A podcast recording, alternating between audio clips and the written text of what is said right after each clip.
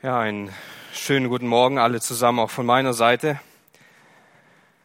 Schon eine Weile her, dass ich gepredigt habe im Gottesdienst. Ich hatte eine kleine Pause. Aber umso mehr freue ich mich, heute wieder weiter, weiter zu arbeiten, weiter zu predigen im Jakobusbrief.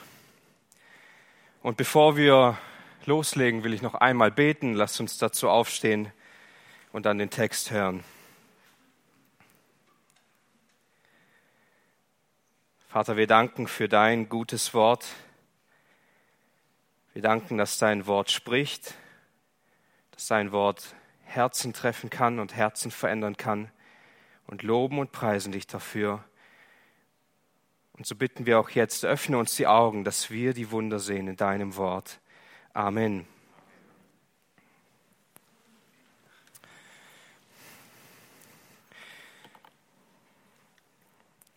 Wir möchten uns heute mit einer Frage befassen, die nicht nur für Eltern wichtig ist, für sie besonders. Natürlich, wie kann ich mein Kind in der Weisheit Gottes erziehen, sondern für uns alle genauso bedeutend, wie können wir Menschen, die wir hier unten leben, die Weisheit Gottes erlangen?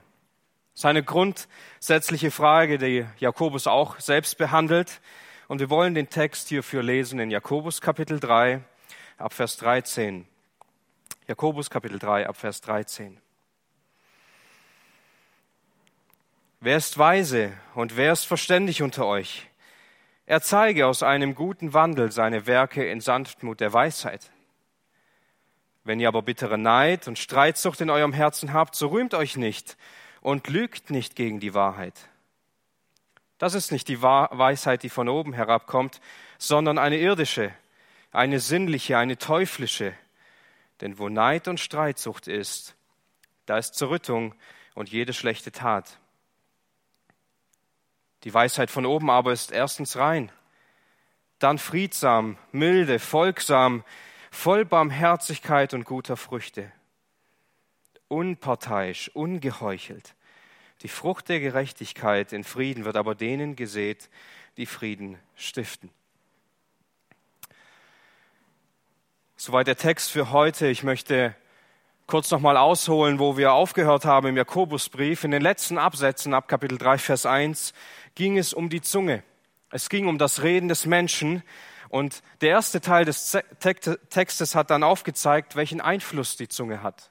Die Zunge kann sehr viel bewirken aber leider auch sehr oft die Zunge bewirkt viel Schaden. Sie kann sehr große Dinge zerstören, sie kann Beziehungen zerstören, sie kann Familien und Gemeinden und ganze Länder zerstören. Aber er wechselt hier nicht wirklich das Thema, das meinen wir vielleicht. Es kommt bei Jakobus manchmal so rüber, als ob er ein Thema nach dem anderen beschreibt. Nein, es ist eine Kette, eine Kette, die zusammengehängt, die zusammenhängt. Und wenn Weisheit und Reden Weisheit und Reden bringen wir meistens miteinander zusammen. Aber wir wollen einen weisen Rat hören oder wir wollen Weisheit in Entscheidungen haben, wie wir in einer Situation reden sollen. Und wenn Jesus bereits lehrte, dass die Fülle des Herzens in den Mund überfließt, ist es für uns nicht schwer zu verstehen, dass sich eine wirklich weise Person auch in Worten ausdrücken wird. Und Jakobus stellt uns heute hier eine Frage, und zwar, wer ist weise und wer ist verständig unter euch? Nun, wir wissen ja, dass dieses Kapitel 3 vor allem Lehrern in der Gemeinde gilt. Denn in Kapitel 3, Vers 1 heißt es, seid nicht viele Lehrer, meine Brüder, da ihr wisst. Und dann fängt er an, seine ganzen Gedanken einzuleiten. Aber wenn das schon für Lehrer wichtig ist, wie viel mehr dann noch für uns alle, die wir Gottes Wort hören, die wir Gottes Wort kennen. Und ein christlicher Lehrer, ein biblischer Lehrer muss vor allem von Weisheit geprägt sein, aber nicht nur er, sondern das gilt uns allen. Das gilt uns allen, denn die Bibel verwendet einige Stellen, wo es darum geht, wie Christen in Weisheit leben sollen, welche Rolle Weisheit im Leben der Christen spielt. Wir sollen das Wort des Christus reichlich in uns wohnen lassen. Wie? In aller Weisheit. Kolosser 3, Vers 16 oder Kolosser 4, Vers 5. Wandelt in Weisheit gegenüber denen, die außerhalb sind, die Zeit auskaufend. Und so wollen wir dieser Frage heute mehr auf den Grund gehen, um auch zu einer Antwort zu kommen, wie wir eben genau diese Weisheit, von der Jakobus hier schreibt, wie wir diese Weisheit erlangen können. So wollen wir uns heute drei Punkte ansehen. Zum einen, wie Jakobus zeigt, dass die Weisheit sich im Lebenswandel abspielt, dass die Weisheit sichtbar wird durch die Art und Weise, wie wir leben. Aber anschließend zeigt er zwei verschiedene Arten von Weisheit auf. Die eine, die zerstört und die vollkommene. Nun zunächst die Weisheit, sie zeigt sich in der Lebensweise. Sie zeigt sich in der Lebensweise. Wer ist weise und verständig? Der zeige aus einem guten Wandel seine Werke in Sanftmut der Weisheit. Zunächst wollen wir kurz festhalten, was Jakobus denn meint, wenn er von Weisheit spricht. Denn es ist nicht ganz einfach, dieses Wort Weisheit zu, ja, zu definieren, zu erklären. Denn für Jakobus ist Weisheit mehr als einfach Bibelwissen. Es ist mehr als Intelligenz und es ist auch mehr als Geschicklichkeit. Und Weisheit ist etwas, was kein Mensch sich erarbeiten kann, was wir uns nicht verdienen können, was sich nicht entwickeln kann. Manchmal machen wir den Fehler, dass wir Weisheit in Verbindung mit Erfahrung setzen. Auch das kann in einem großen Irrtum enden. Schneider definiert es folgendermaßen, Weisheit ist die von Gott geschenkte Gabe, die Dinge des Lebens recht zu beurteilen und sie durch kluge Einsicht in ihre Zusammenhänge dem Willen Gottes gemäß zu gestalten. Was er damit meint und wie wir das verstehen können, verstehen wir viel besser, wenn wir die Definition von Jakobus sehen. Denn weise zu sein bedeutet nicht, etwas Theoretisches auszuleben. Es ist nicht einfach eine Art des Wissens, sondern es ist etwas, was sich ausdrückt, was sichtbar wird nach außen hin, nicht nur durch Worte. Weise ist also nicht derjenige, der viele Dinge weiß, nicht das große Wissen, sondern der diese Dinge tut und sie auslebt, der ist wahrhaft weise. Nun, Jakobus stellt zunächst zwei Begriffe vor. Wer ist weise und verständig? Und diese zwei Begriffe kommen in diesem Zusammenhang relativ ähm, immer wieder vor in der Bibel. Als, als Beispiel, wir können es in, bei Josef sehen, in der Geschichte von Josef. Und als der Pharao diese Worte über Josef sprach in 1. Mose 41, Vers 39, nachdem Gott dir das alles kundgetan hat, ist keiner so verständig und weise wie du. Vielleicht noch einen zweiten Beleg. Bei Salomo war es ähnlich. Salomo hatte einen Wunsch von Gott frei. Was hat er sich gewünscht? Er hat sich ein weises und ein verständiges Herz gewünscht, um Gottes Volk recht führen zu können.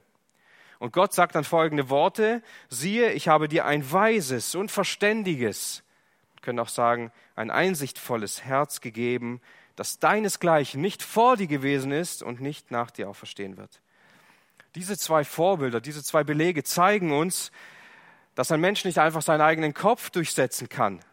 Und auch diese zwei Männer wollten das nicht tun, sondern sie waren sich bewusst, für ihren Dienst und für die Dinge, die ihnen bevorstehen, brauchen sie die Weisheit Gottes.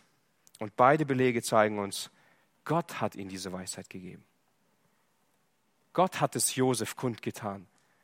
Es kam nicht einfach aus ihm selber. Und Gott hat Salomo ein weises Herz gegeben. Er ist nicht so geboren.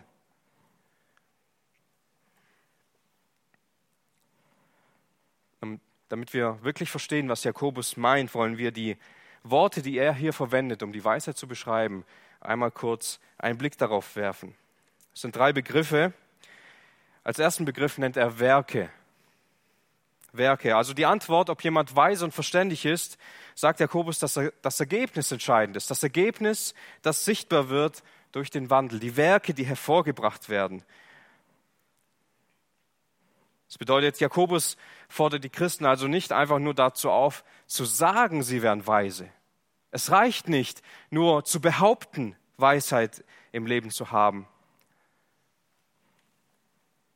sondern genauso, wie sich der Glaube durch die Werke zeigt, zeigt sich auch wahre Weisheit durch den Lebenswandel. Und wir Menschen, wir machen immer wieder diesen einen Fehler, zu meinen, es reicht, wenn wir Dinge sagen. Es reicht, wenn man seiner Frau sagt, ich liebe dich. Es reicht, wenn man sagt, dass man seine Aufgabe erledigt hat. Es reicht, wenn man verspricht, pünktlich zu sein. Und es reicht, wenn man sagt, ich glaube an Jesus. Aber wenn sich unsere Worte nicht als wahr herausstellen, wenn unsere Lebensweise nicht zeigt, dass unsere Worte der Wahrheit entsprechen, dann sind sie im Kern gelogen. Denn dann ist die Antwort auf die Behauptung, du sagst, dass du mich liebst, aber ich habe das nie gesehen. Oder du sagst, dass du deine Aufgabe erledigt hast, aber du hast dein Zimmer immer noch nicht aufgeräumt. So ist es doch mit den Kindern, nicht wahr? Und du sagst, du bist pünktlich, aber ich muss jedes Mal auf dich warten. Und du sagst, du glaubst an Jesus, aber das ist an deinem Leben nicht sichtbar. Also wahre Weisheit zeigt sich nicht nur im Reden, sie zeigt sich, wie sich dieses Reden und wie sich der Glaube und die Dinge, die in uns sind, die Weisheit, die in uns lebt, wie sie sich auswirkt, das wird sichtbar. Das ist Jakobus hier wichtig, diese Dinge zu zeigen, durch Werke. Als zweiten Begriff gebraucht er Sanftmut. Und warum gebraucht Jakobus ausgerechnet dieses Wort Sanftmut? Natürlich, Sanftmut ist ein Begriff, der vor allem auf Christen zutreffen sollte. Eine weise Person wird nämlich nicht hartherzig mit anderen Menschen sprechen.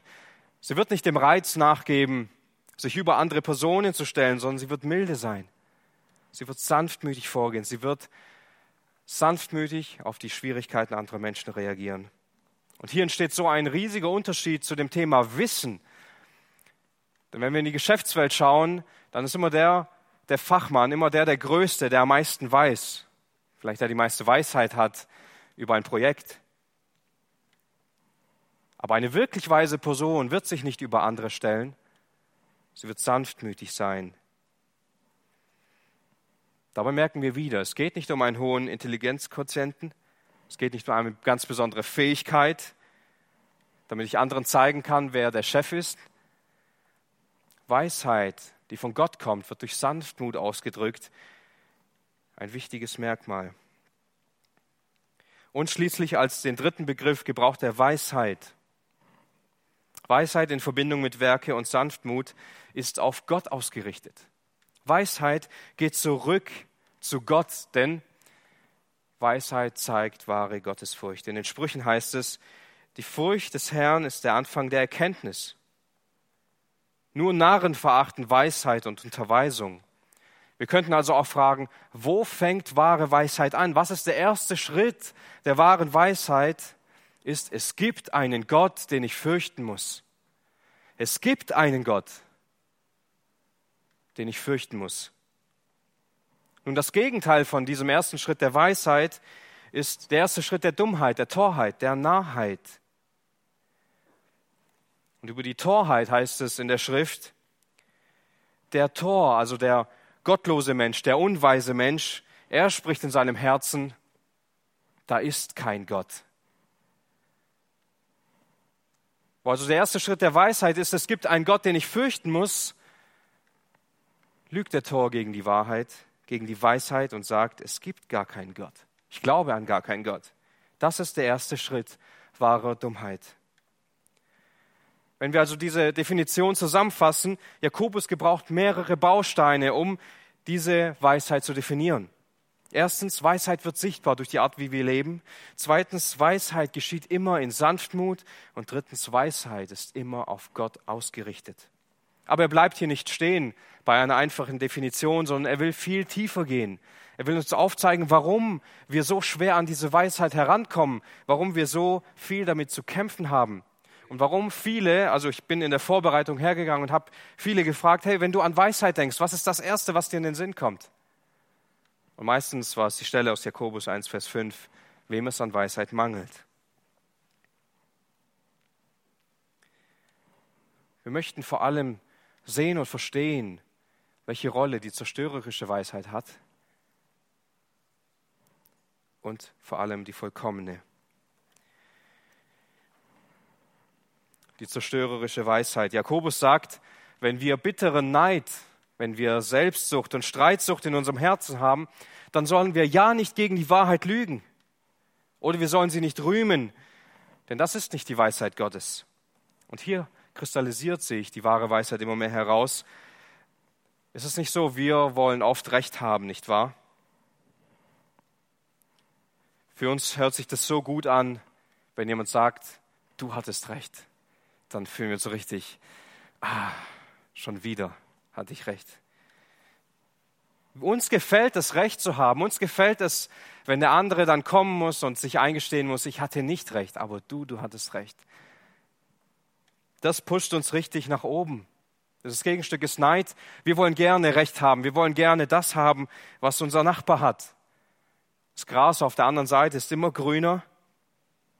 Und Neid beschreibt, dass wir, dass wir diese Dinge einfach für uns haben. Wir gönnen unserem Bruder oder unserer Schwester oder unserem Nachbarn diese Dinge einfach nicht, weil wir es lieber für uns haben wollen. Und Streitsucht beschreibt im Gegensatz zu, Nord, dass, zu Neid, dass wir diese Dinge einfach uns nehmen. Wir beneiden sie dann nicht nur, sondern wir gehen einfach her und berauben diese Dinge und nehmen sie für uns in Anspruch. Vielleicht nicht immer in der Tat, aber in unseren Gedanken. Denn Jakobus sagt hier nicht, dass es Menschen in der Gemeinde gab, die das gemacht haben. Nein, er sagt, wenn diese Dinge in deinem Herzen sind. Ihm geht es hier immer noch um das Herz. Schaut mal, wie es hier heißt, wenn ihr bittere Neid und Streitsucht in eurem Herzen habt. Hier geht es nicht darum, dass Menschen hergegangen sind und einfach den anderen beklaut haben aus Neid oder dass sie die ganze Zeit nur am Streiten waren und die ganze Zeit nur, nur auf sich selbst geschaut haben in ihren Taten. Nein, hier geht es vor allem, vor allem geht es hier um das Herz. Wenn du diese Dinge deinem Herzen hast, wenn du sie denkst, wenn du sie fühlst, wenn es dich bestimmt. Das ist das Problem. Jakobus sagt hier, wenn du solche Sünden in deinem Herzen hast, wie Streitsucht und Neid, dann überspiel das nicht einfach, dann überdeck das nicht. Denn die angemessene Reaktion auf diese Sünden, auch wenn sie nur in Gedanken sind, ist vor Gott auf die Knie zu gehen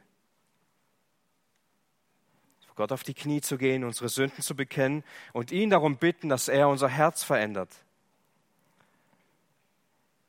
Aber leider sind wir Meister geworden im Überspielen. Wir mögen es gar nicht, wenn andere Menschen unsere Schwächen sehen. Wir mögen es gar nicht, anderen Menschen zu erzählen, was uns so schwer fällt. Vielleicht so oberflächliche Sünden, die mögen wir schon mal erzählen, ja, so Dinge, mit denen vielleicht jeder zu kämpfen hat. Da fühlt man sich vielleicht noch besser so, ah, ich bin nicht der Einzige, der hat genau das gleiche Problem. Aber wenn es wirklich an die Substanz geht, so dass Menschen vielleicht erschrocken wären über unsere eigene Sünde, das mögen wir gar nicht sichtbar werden lassen. Aber Jakobus macht hier aufmerksam, wenn du Dinge überspielst, dann lügst du gegen die Weisheit. Dann lügst du gegen die Wahrheit und das ist nicht die Weisheit Gottes.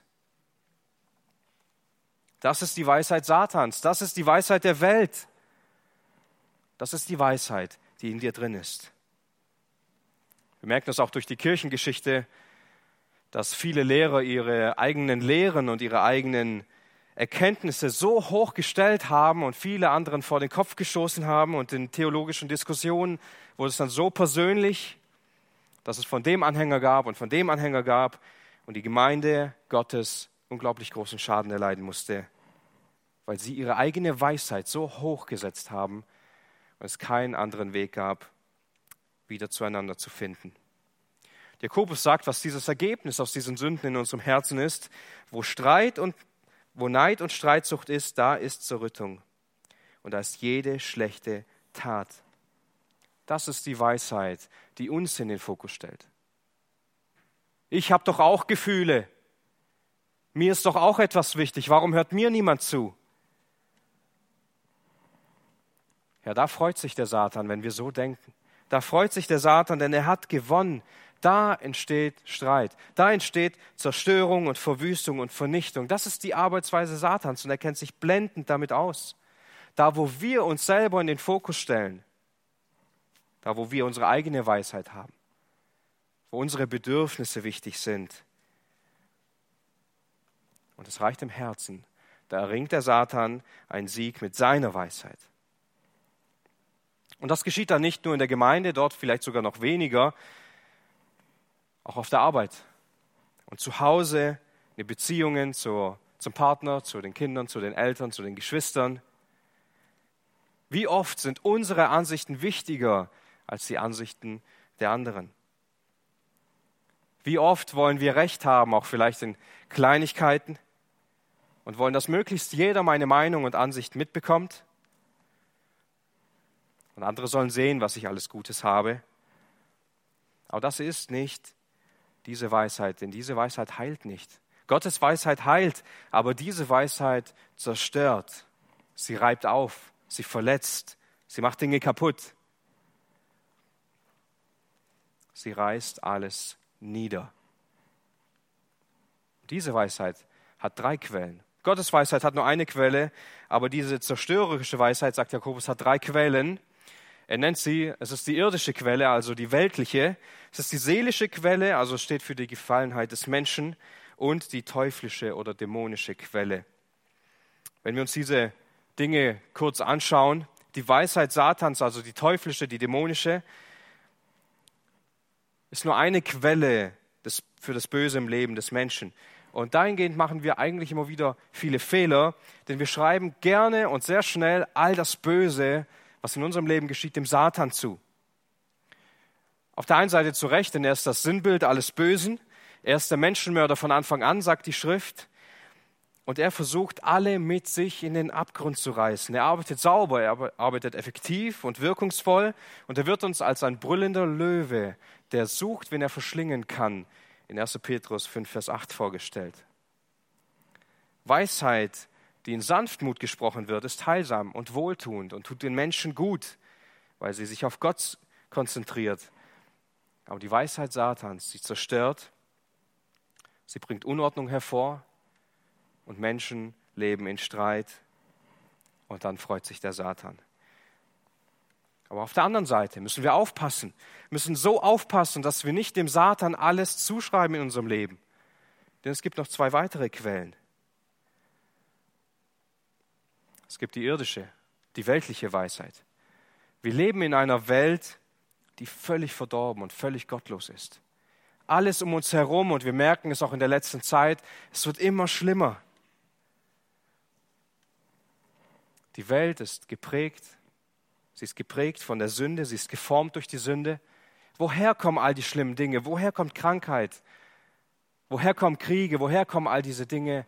Das sind alles Folgen der Sünde. Sie ist geprägt, die Welt ist geprägt von ihrem Vater Satan von dem Teufel selbst. Und darüber hinaus scheinen die wenigsten Menschen irgendwie noch ein Problem damit zu haben, sich ständig den Tag über mit der Weisheit der Welt zu füllen und bereitwillig all die Dinge, die die Welt uns bietet, aufzunehmen.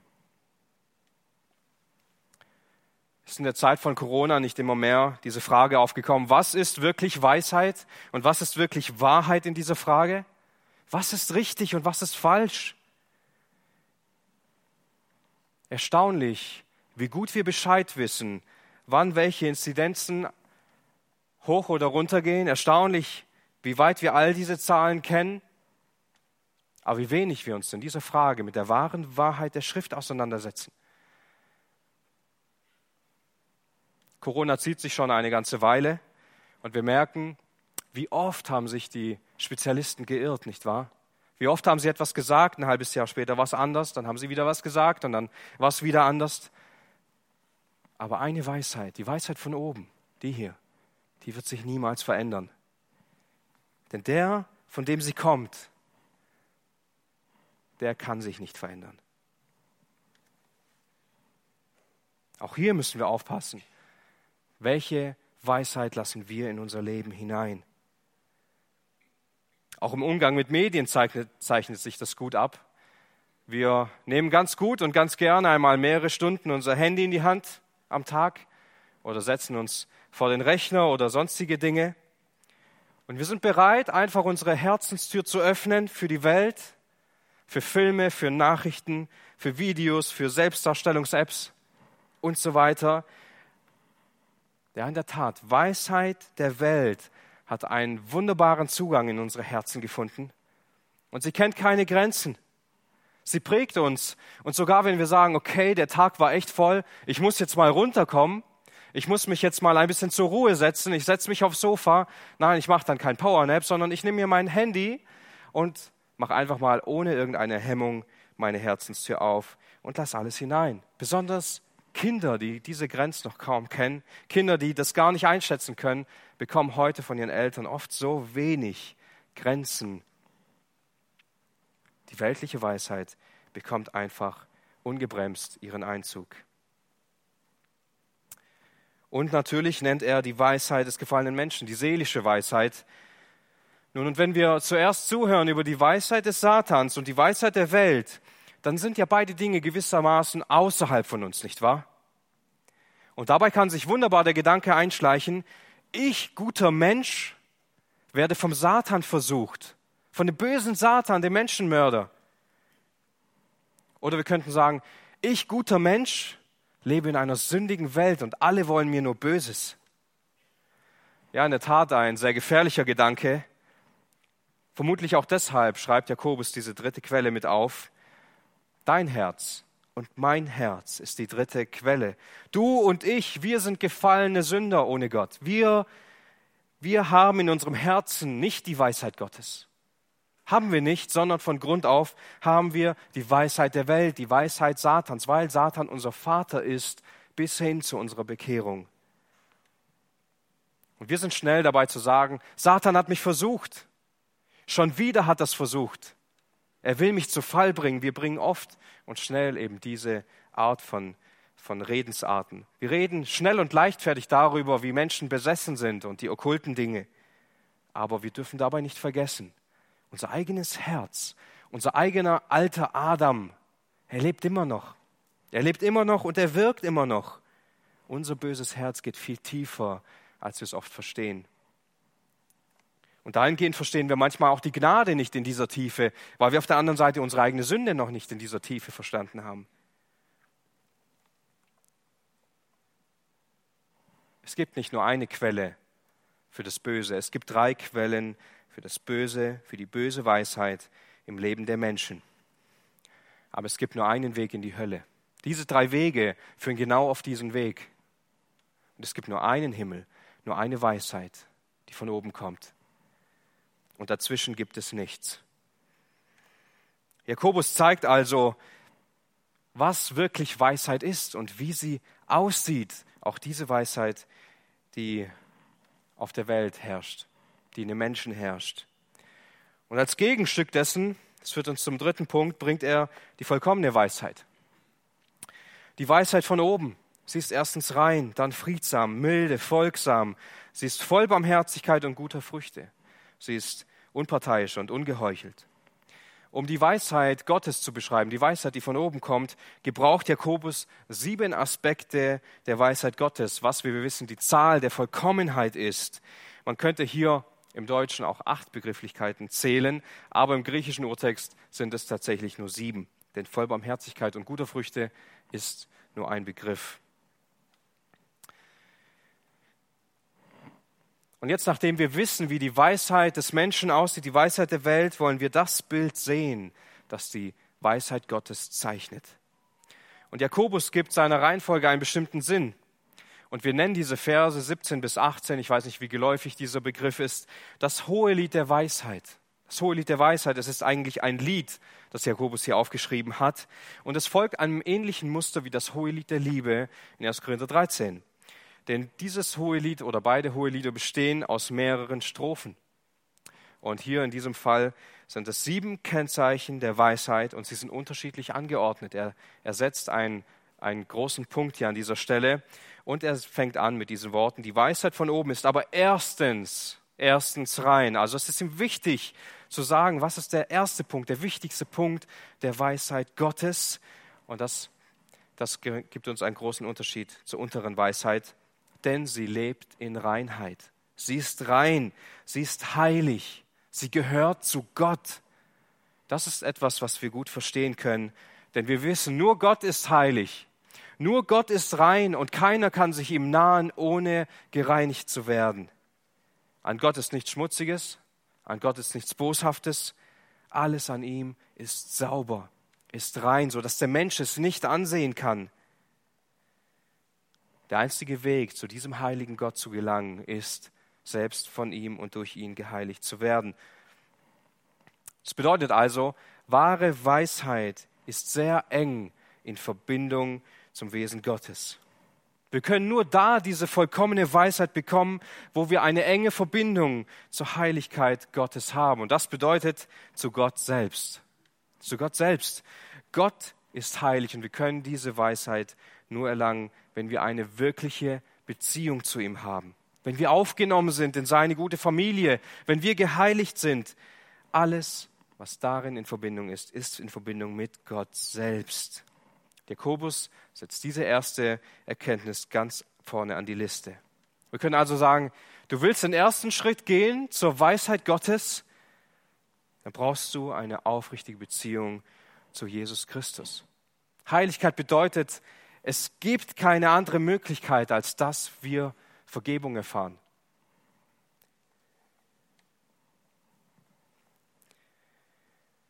Der erste Schritt ist eine aufrichtige Beziehung zu Jesus Christus. Die weltliche Weisheit, sie will sich selbst im Vordergrund halten. Aber die göttliche Weisheit, sie konzentriert sich immer auf Gott selbst. Anschließend bringt er einige weitere Begriffe. Friedsam, milde und folgsam. Das ist die zweite Strophe nach der ersten.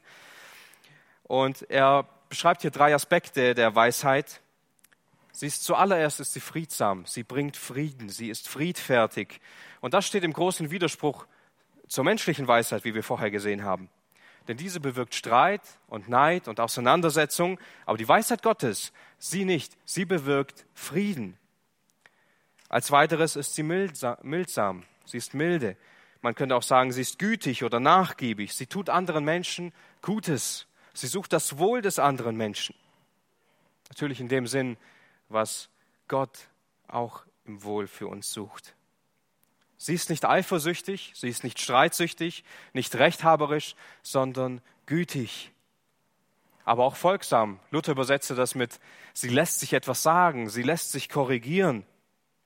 Die Weisheit Gottes will also einen geraden Weg gehen.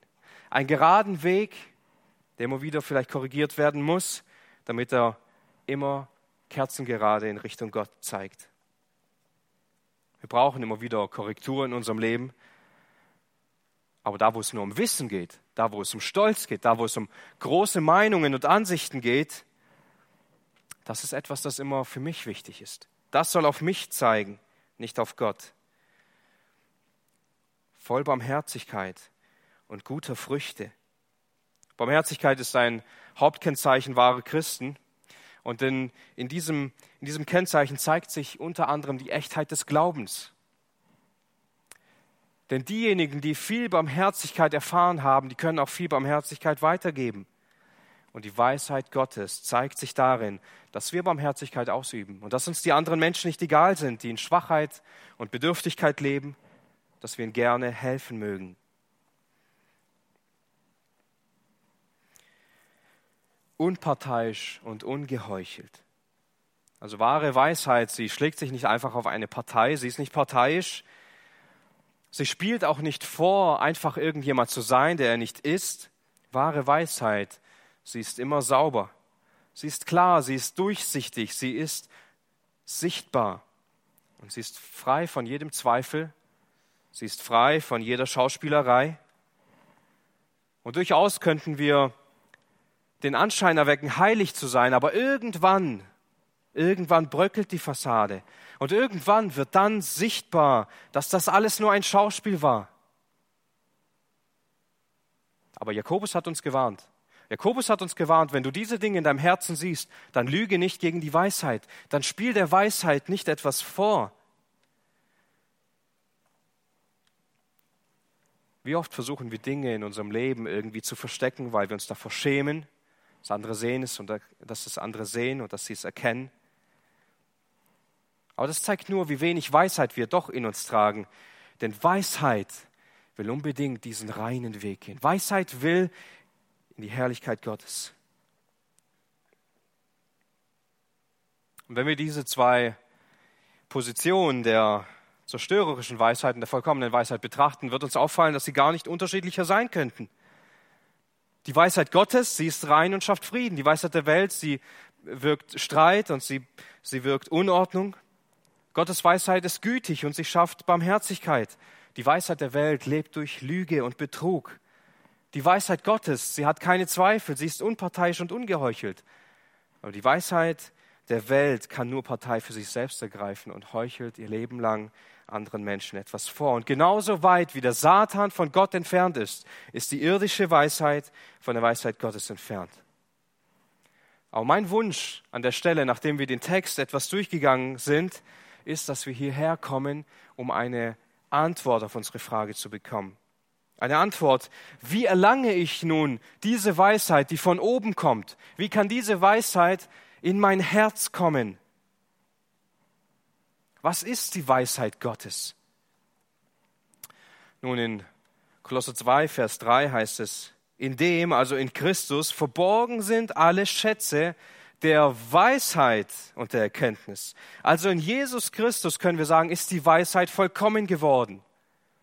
Und ganz ehrlich, haben wir nicht ein bisschen das Gefühl, wenn wir dieses hohe Lied der Weisheit in Vers 17 lesen, dass wir irgendwie Jesus darin sehen oder an Jesus denken müssen? War Jesus nicht rein? Hat Jesus nicht Frieden gebracht? Ist Jesus nicht einen geraden Weg zur Erlösung gegangen? War er nicht voller Güte und Barmherzigkeit und hat die größte Frucht, die es geben kann, die Erlösung für verlorene Menschen geschaffen? Wenn wir uns fragen, wie diese Weisheit, die oben bei Gott ist, zu uns hier herunterkommt, zu uns Menschen, dann ist die Antwort darauf durch Jesus Christus, der der Einzige war, der so vom Himmel herabkam, um uns Heiland und Retter zu werden. Jesus Christus ist die vollkommene Weisheit Gottes. Und wenn wir uns nach dieser Weisheit sehnen, wenn wir sie anstreben, dann brauchen wir Jesus. Wir könnten auch sagen, wem es an Weisheit mangelt, dem mangelt es an Jesus Christus. Wer also die Weisheit sucht, die Weisheit Gottes, nicht die der Welt, der wird Jesus Christus finden. Unbedingt. Ein Theologe im fünften Jahrhundert äußerte es so, wenn wir über Weisheit sprechen, dann sprechen wir über Christus. Und wenn wir über die Tugend sprechen, sprechen wir über Christus. Und wenn wir über Gerechtigkeit sprechen, sprechen wir über Christus. Und wenn wir über Friede sprechen, sprechen wir über Christus. Und wenn wir über die Wahrheit und das Leben und der Erlösung sprechen, sprechen wir über Christus. All diese Themen mögen wir sie durchforschen mit der Bibel. Wir enden immer am gleichen Punkt. Am ewigen Sohn Gottes. Wir wollen eine Weisheit haben, die rein und sauber und heilig ist. Wir werden sie in Jesu Heiligkeit finden, durch sein Opfer am Kreuz. Wir wollen eine Weisheit finden, die friedfertig ist, wo Friede entsteht. Wir finden sie in Jesus, der den einzig wahren Frieden, der bis ins Herz dringt, geschaffen hat und in die Welt gebracht hat. Wir wollen Weisheit finden, die gütig ist. Wir finden sie in Jesus, der uns seine Güte jeden Morgen neu weitergibt und sie uns zuteil wird. Wir wollen eine Weisheit finden, die folgsam ist, die sich korrigieren lässt, wir finden sie in Jesus, der sagt, ich bin der Weg und die Wahrheit und das Leben und niemand kommt zum Vater als durch mich. Und wir wollen eine Weisheit, die voll guter Früchte und voll von Barmherzigkeit ist. Wir finden sie in Jesus, der sich erbarmt hat über uns, obwohl wir es nicht verdient haben. Und wir wollen schließlich auch eine Weisheit, die unparteiisch ist und die ungeheuchelt ist. Wir finden sie in Christus, der uns neue Identität gibt, ein neues Leben und wir uns nicht mehr verstecken müssen, wir nichts mehr vorspielen müssen, wir alles offenlegen können und sagen, danke, dass du mich in deine Familie aufgenommen hast. Danke, dass ich nicht mehr verdammt bin, sondern ewiges und neues Leben finde. All diese Dinge finden wir nur in Jesus Christus. Wahre Weisheit, die von oben kommt, kann nur ein Teil meines Lebens werden, wenn Jesus Christus ein Teil meines Lebens ist. Oder ausgedrückt, Jesus dein Leben ist. Ein Problem, das wir immer wieder in der Gemeinde, aber auch in unserem Umfeld finden, ist, dass wir mit verschiedenen Dingen zu tun haben. Es gibt verschiedene Dinge und es gibt Gaben und es gibt Dienste und es gibt Hauskreise und es gibt Freundschaften und wir haben Gottesdienste und Bibelstunden und so weiter. Aber so oft sind wir in unseren Beziehungen und in den Dingen, mit denen wir zu tun haben, sehr an der Oberfläche. Sehr an der Oberfläche. Und wir können noch so viel über Weisheit reden. Wir können noch so viel den Wunsch haben, weise zu sein. Was ist der Kern, der Hauptpunkt der Gemeinde Gottes? Was verbindet uns? Was verbindet uns als Gemeinde? Nicht der Gottesdienst hier, nicht die Bibelstunde, nicht ein Hauskreis, nicht irgendwelche Freundschaften. Das Einzige, das Menschen wirklich verbinden kann, ist Jesus Christus im Herzen der Menschen. Also was verbindet uns hier? Nicht der Gottesdienst. Es ist Jesus Christus, wenn er in unseren Herzen wohnt. Wir brauchen Jesus genauso dringend, wie wir Weisheit brauchen. Als die ersten Predigten von Robert Cleaver Chapman gehalten wurden, da kamen einige Freunde zu ihm und sagten, ja, sorry, aber ich glaube, aus dir wird nie ein guter Prediger. Und dann sagt er folgende Worte, relativ am Anfang seines Glaubens. Er sagte, es gibt viele, die Christus predigen, aber nicht sehr viele, die Christus leben. Mein großes Ziel wird sein, Christus zu leben. Und hat es geschafft? Ich habe seine Biografie dabei. Robert Chapman, Untertitel Der Mann, der Jesus Christus lebte. Das war sein Wunsch, das war sein Ziel. Ich will nicht nur über Jesus Christus reden, nein, ich will, dass ich ihn leben kann. Nun lasst uns über diese Erkenntnis noch etwas nachdenken zum Schluss. Nur Jesus kann uns retten. Nur Jesus kann uns diese Weisheit Gottes bringen, weil er die Weisheit Gottes ist. Bedenke dies, bedenke dies auch in Zeiten von Corona und Maßnahmen der gefallenen Welt. Bedenke, dass kein Arzt und kein Virologe und kein Politiker mit dieser Weisheit dir diese Dinge kundtun wird. Keiner dieser Personen dir wirklich Wahrheit und Ruhe geben kann und Sicherheit. Was schützt uns wirklich? Es ist Jesus Christus. Natürlich sind wir trotzdem gehorsam und tun alles, was der Staat verlangt, aber sie errettet uns nicht. Retten kann uns nur Christus. Bedenke dies auch, wenn du Kinder hast. Wir hatten heute eine Kindersegnung und wie wichtig ist es, dass wir verstehen, welchen Einfluss die Welt hat, die Einfluss der Medien. Sie arbeiten, sie wirken, sie prägen. Aber wie viel von der Weisheit Gottes prägt heute Kinder? Wir haben Verantwortung, Kinder großzuziehen in der Weisheit Gottes, nicht in der Weisheit der Welt. Ich habe den Vers vorher schon mal angeschnitten, ich will ihn kurz vorlesen.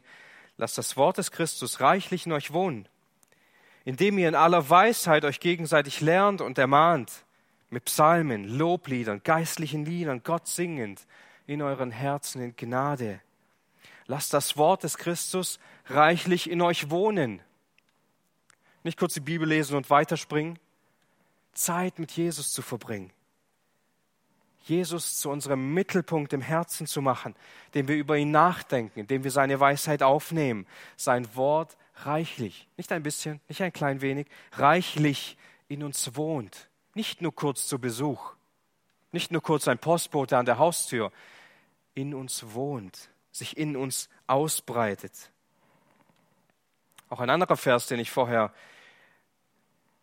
zitiert habe, Kolosser 4, Vers 5, wandelt in Weisheit gegenüber denen, die draußen sind, die gelegene Zeit auskaufend. Wir brauchen Weisheit als Christen, um mit den Menschen, die außerhalb von der Gemeinde sind, richtig zu leben. Wie gehen wir damit um? Kaufen wir die Zeit aus? Nutzen wir die Zeit, die Gott uns gegeben hat, um Menschen von dem Evangelium zu erzählen? Um darüber zu reden, was wirklich wichtig ist im Leben? Jesus Christus im Herzen zu haben? Wenn Christus in uns ist, wenn wir durch Christus gerechtfertigt sind, wenn der Friede Gottes in unser Leben gesät wird, dann merken wir, was es heißt, wenn Jakobus seinen Text abschließt mit einer Verheißung, die Frucht der Gerechtigkeit in Frieden wird aber denen gesät, die Frieden stiften. Etwas, was Gott tut. Gott schenkt uns wahren Frieden. Und wenn wir Frieden stiften, wenn wir in seinem Frieden leben, wird er Frieden in unser Leben hineinsehen.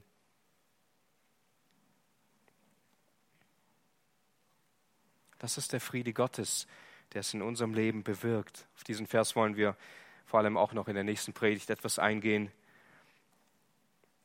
Christus bringt wahren Frieden.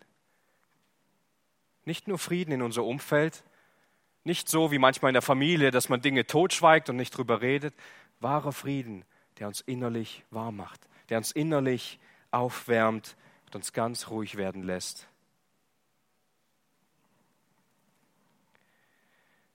Und ich will die Predigt mit einem Vers aus 1. Korinther 1, 30 und 31 abschließen, der uns Mut machen soll, der uns ausrichten soll.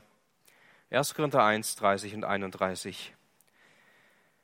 Aus ihm aber seid auch ihr in Christus Jesus, der uns geworden ist Weisheit von Gott und Gerechtigkeit und Heiligkeit und Erlösung, damit, wie geschrieben steht, wer sich rühmt, der rühme sich des Herrn.